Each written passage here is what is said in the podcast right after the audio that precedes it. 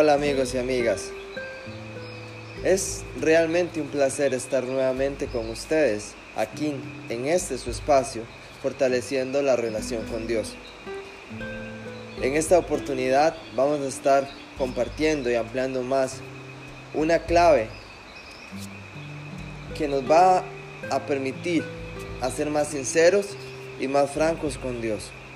En esta oportunidad vamos a compartir con ustedes un estudio que lo he titulado Extremadamente Sincero. Y vamos a ver una oración, que encontramos en el libro de Salmos, donde el salmista le expresa una oración a Dios y realmente sorprende lo que el salmista le, pide a Dios. Vamos a, a ver de qué trata.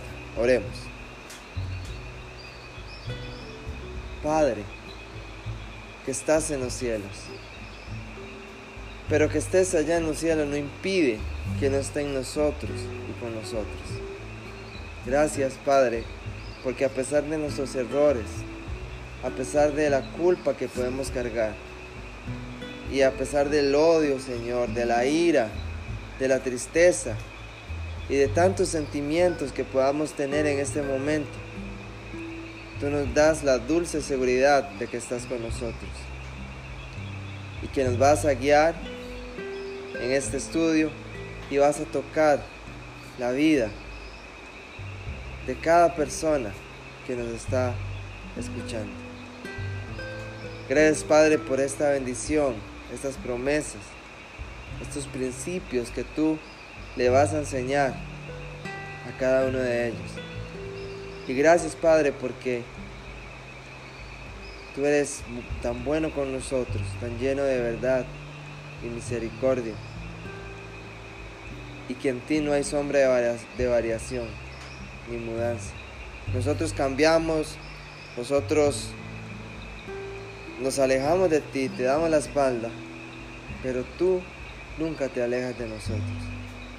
Y gracias porque siempre, Señor, a través del ministerio de tu Hijo Jesús, estás dispuesto a oírnos, aun cuando seamos extremadamente sinceros contigo y te expresemos nuestros sentimientos y pensamientos, Señor, y deseos más profundos y más más ocultos y más oscuros, Gracias por ser un amigo como ninguno y por estar siempre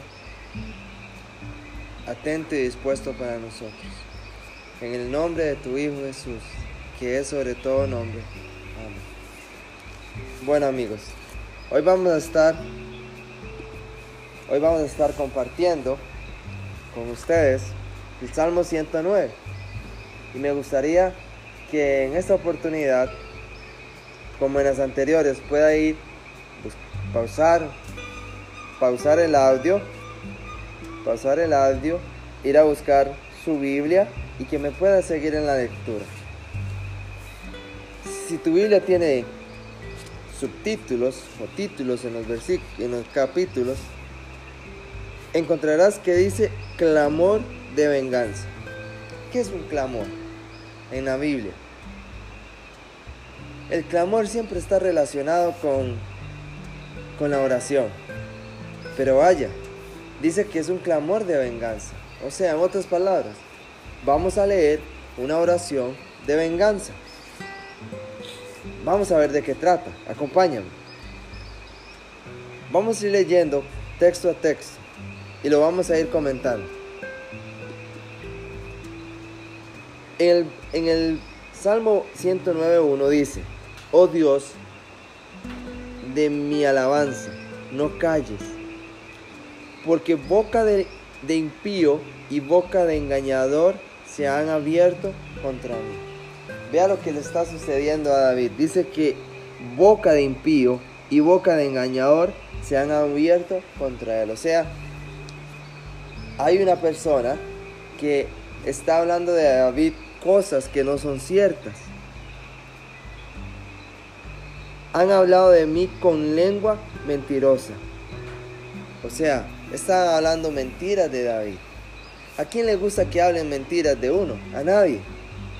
David estaba muy molesto y lo vamos a ver. Con palabras de odio me han rodeado y pelearon contra mí sin causa. O sea, estaban peleando contra David sin causa, contra el salmista. Estaba indignado David. En pago de mi amor me han sido adversarios. ¿Cuántas veces no nos ha sucedido que tal vez nosotros le demos afecto, amor, aprecio a una persona y en pago y en pago nos han dado adversidades? Más y dice David que más yo oraba. O sea, mientras todo eso estaba sucediendo, David estaba orando, David estaba conversando con su mayor amigo, que era Dios. Me devuelven mal por bien y odio por amor. ¿Cuántas veces no nos ha sucedido esto a nosotros? Entonces David, vemos cómo David está formulando su conversación con Dios. Le está exponiendo qué es lo que le, ha sucedido, qué, qué es lo que le han hecho. Y luego, seguidamente expresa sus sentimientos. En el verso 6 del Salmo 109, pon sobre, el, sobre él al impío. O sea, a este que ha hablado mentiras, a este que le ha, que le ha devuelto mal, eh, mal por bien, a este que le ha devuelto odio por amor, dice David que su mayor sincero, el sincero deseo es que pongan sobre él al impío. Y Satanás esté a su diestra. Oiga lo, lo que le está diciendo David a Dios. ¿Qué es lo que él desea para su enemigo? Cuando fuere juzgado, se haga culpable y su oración sea para pecado. Sean sus días pocos tome otro su oficio, sean sus hijos huérfanos y su mujer viuda. Anden sus hijos vagabundos y mendiguen, y procuren su pan lejos de sus desolados hogares. Que el acreedor se apodere de todo lo que tiene, y extraños saqueen su trabajo. No tenga quien le haga misericordia, estoy en el 12, ni haya quien tenga compasión de sus huérfanos. En el 13, su posteridad sea destruida, en la segunda generación sea borrado su nombre. Venga en memoria ante Jehová la maldad de sus padres, y el pecado de su madre no sea borrado. Estén siempre delante de Jehová, y él corte de la tierra su memoria por cuanto no se acordó de hacer misericordia y persiguió al hombre afligido y menesteroso, al quebrantado de corazón, para darle muerte. Amó la maldición y ésta le sobrevino, y no quiso la bendición, y ella se alejó de él. Se vistió de maldición como de su vestido, y entró como agua en sus entrañas, y como aceite en sus huesos.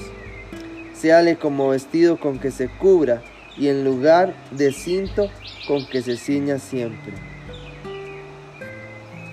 Entonces, aquí estamos viendo, amigos y amigas, que David, David no tiene unos deseos muy buenos para, para su enemigo. Ahora,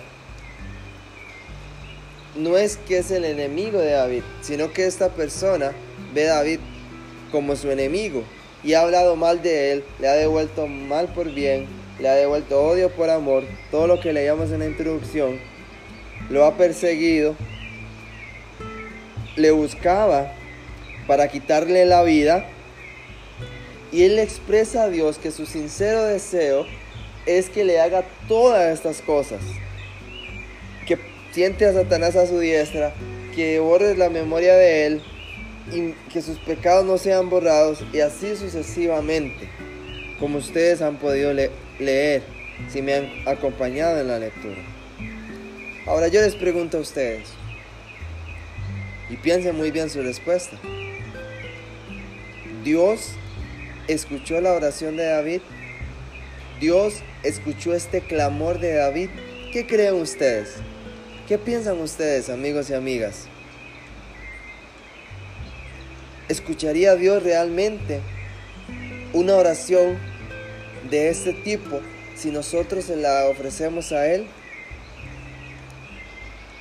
¿O será que Dios nos daría la espalda, cerraría sus oídos y no nos escucharía? ¿Qué creen ustedes? De acuerdo a lo que hemos estado compartiendo con ustedes, de acuerdo a lo que han estado aprendiendo acerca de Dios y de su carácter, ¿qué creen ustedes? Bueno, vamos a continuar leyendo. Es una interesante oración. Entonces piensen, cuando ustedes sienten todo esto, odio, ira, enojo, tristeza, depresión, culpa, y, están llenos de sentimientos y pensamientos negativos, muchas personas se dirán, yo no le puedo decir esto a Dios, porque Él no me va a escuchar. Pero permítame decirte, amigo y amiga, que Dios te escucha, porque es el carácter de Dios. Pero vamos a ver que a David lo escucha y la obra que hace en su corazón. En el, en el 20, en el Salmo 109, 20, encontramos lo siguiente sea este el pago de parte de Jehová a los que me calumnian y a los que hablan mal contra mi alma. ¿Ok? Entonces vemos que este es el deseo de David con todo aquel o con su enemigo que lo ha calumniado y que ha hablado mal en contra de él. Ese es el problema que tiene David, que han hablado mal de él, que han dicho mentiras de él y se ha irado tanto, se ha enojado tanto, se ha indignado tanto, que le ha contado a Dios todo lo que él siente en su interior. Todo lo que él desea contra su enemigo o contra esta persona que le ha hecho esto. Pero vamos a ver un, un giro en la oración de David. En el 21, y tú Jehová, Señor mío, favoréceme por amor de tu nombre. Líbrame porque tu misericordia es buena. Porque yo estoy afligido y necesitado. Y mi corazón está herido dentro de mí. Entonces vemos que Dios está haciendo una obra en David. Si David no fuera sincero, si David no expresara lo que realmente siente, eso sería impedimento para que Dios pueda hacer esa obra. Pero cuando nosotros llegamos con sinceridad a Dios y le expresamos nuestros más profundos y oscuros sentimientos, pensamientos y deseos, es allí cuando nosotros le abrimos el corazón a Dios, cuando lo sacamos de ese, de ese caparazón, de esa concha, cuando Dios puede obrar.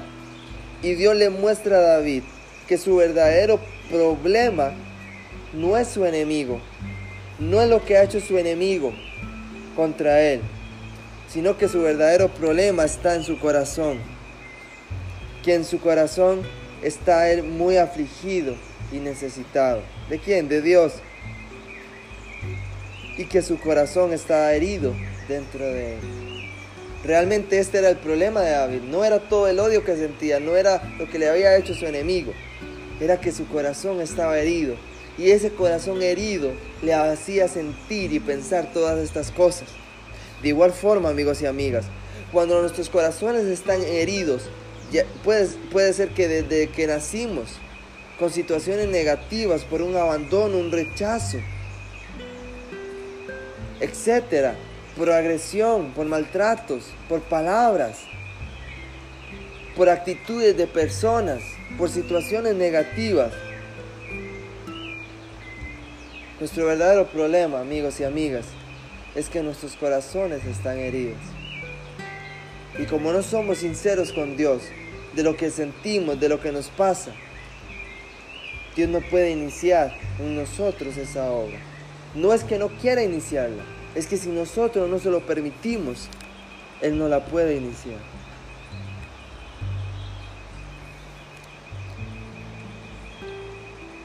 Y sigue diciendo en el 23, me voy como la sombra cuando declina, soy sacudido como langosta. Vamos a ver en la situación que realmente estaba David. Mis rodillas están debilitadas a causa del ayuno. O sea, David a causa de esta situación negativa llevaba días sin comer y mi carne fallece por falta de gordura. Yo he sido para ellos objeto de oprobio, me, me miraban y burlándose meneaban su cabeza. Vea la situación de David. Está en una situación de, de depresión, de tristeza, Dice que se va como la sombra cuando declina, que es sacudido como langosta, que sus rodillas, rodillas están debilitadas por falta de alimento y que su carne desfallece por falta de gordura. O sea, David estaba en depresión, estaba en una situación crítica. Pero recién él le expone a Dios su problema. Dios empieza a hacer esa obra que tanto anhelaba hacer en Él y que tanto anhela hacer en nosotros. Y sigue diciendo David en el 26, ayúdame Jehová Dios mío, sálvame conforme a tu misericordia. Y entiendan que esta es tu mano, que tú Jehová has hecho esto. Y vemos, vamos a, a ver que hay un cambio en la oración de David, porque hay una obra que Dios ha iniciado en su corazón. Sigue diciendo en el 28, acerca de sus enemigos, maldigan ellos, pero bendice tú.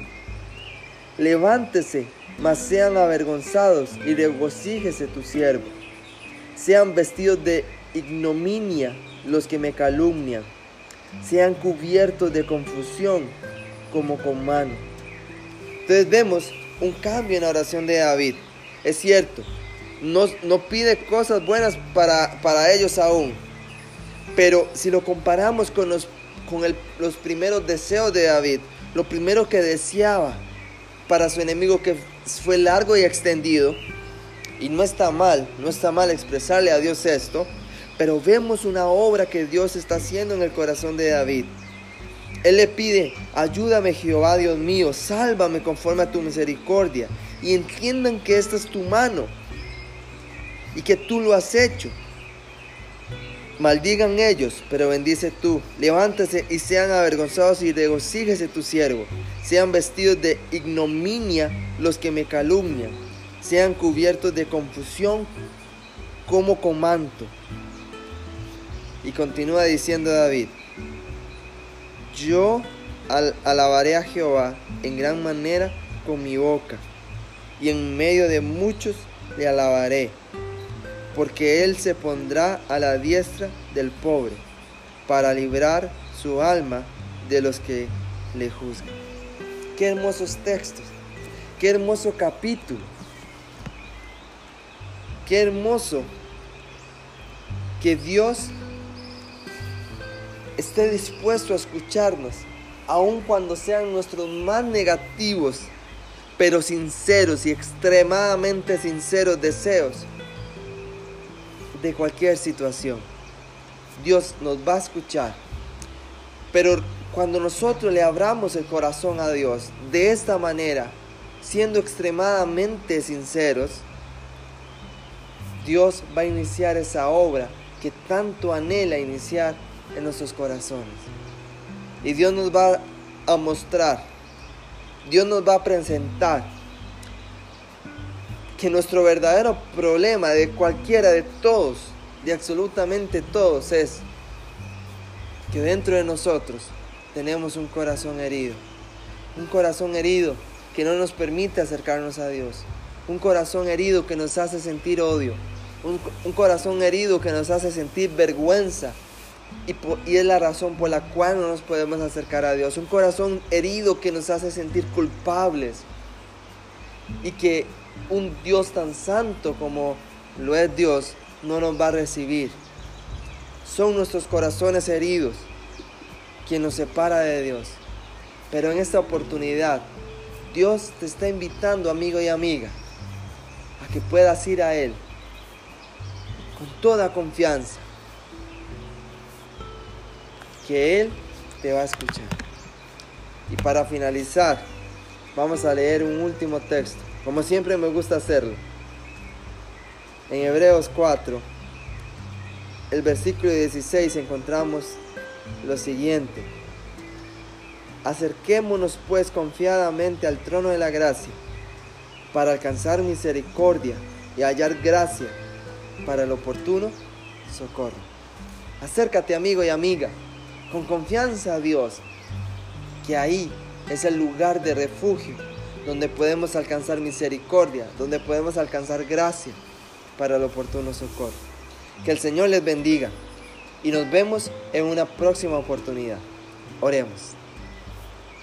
Padre, gracias te damos porque nos has enseñado hoy que podamos ser extremadamente sinceros contigo y que así como el salmista expresó a ti, oh Dios, lo que sentía en su corazón, sus más sinceros y profundos sentimientos, y tú no le echaste fuera, sino que Padre, iniciaste una obra hermosísima y especial en su corazón, en ese corazón herido que le mostraste que él tenía. Y esa misma obra, Señor, tú quieres realizarla en nuestros heridos corazones. Padre Santo, Padre bueno que estás en los cielos, te pedimos que nos muestre la razón por la cual nuestros corazones están heridos, la razón por la cual nos hemos alejado de ti, Señor. Y, qué es lo que está evitando que regresemos a ti con confianza. Que aparte y quite todas esas mentiras, Señor. Todas esas barreras y muros que impiden que podamos tener una relación de confianza y estrecha contigo. Y Padre, no quiero terminar esta oración sin pedirte que bendigas a cada persona que está escuchando y está compartiendo estos temas, estos estudios, Señor. Y que como lo han sido hasta hoy, puedan ser y puedan continuar siendo de bendición. Y que puedan cumplir el objetivo. Que ellos puedan fortalecer su relación contigo. En Jesús que siempre nos escucha y nos recibe, Señor.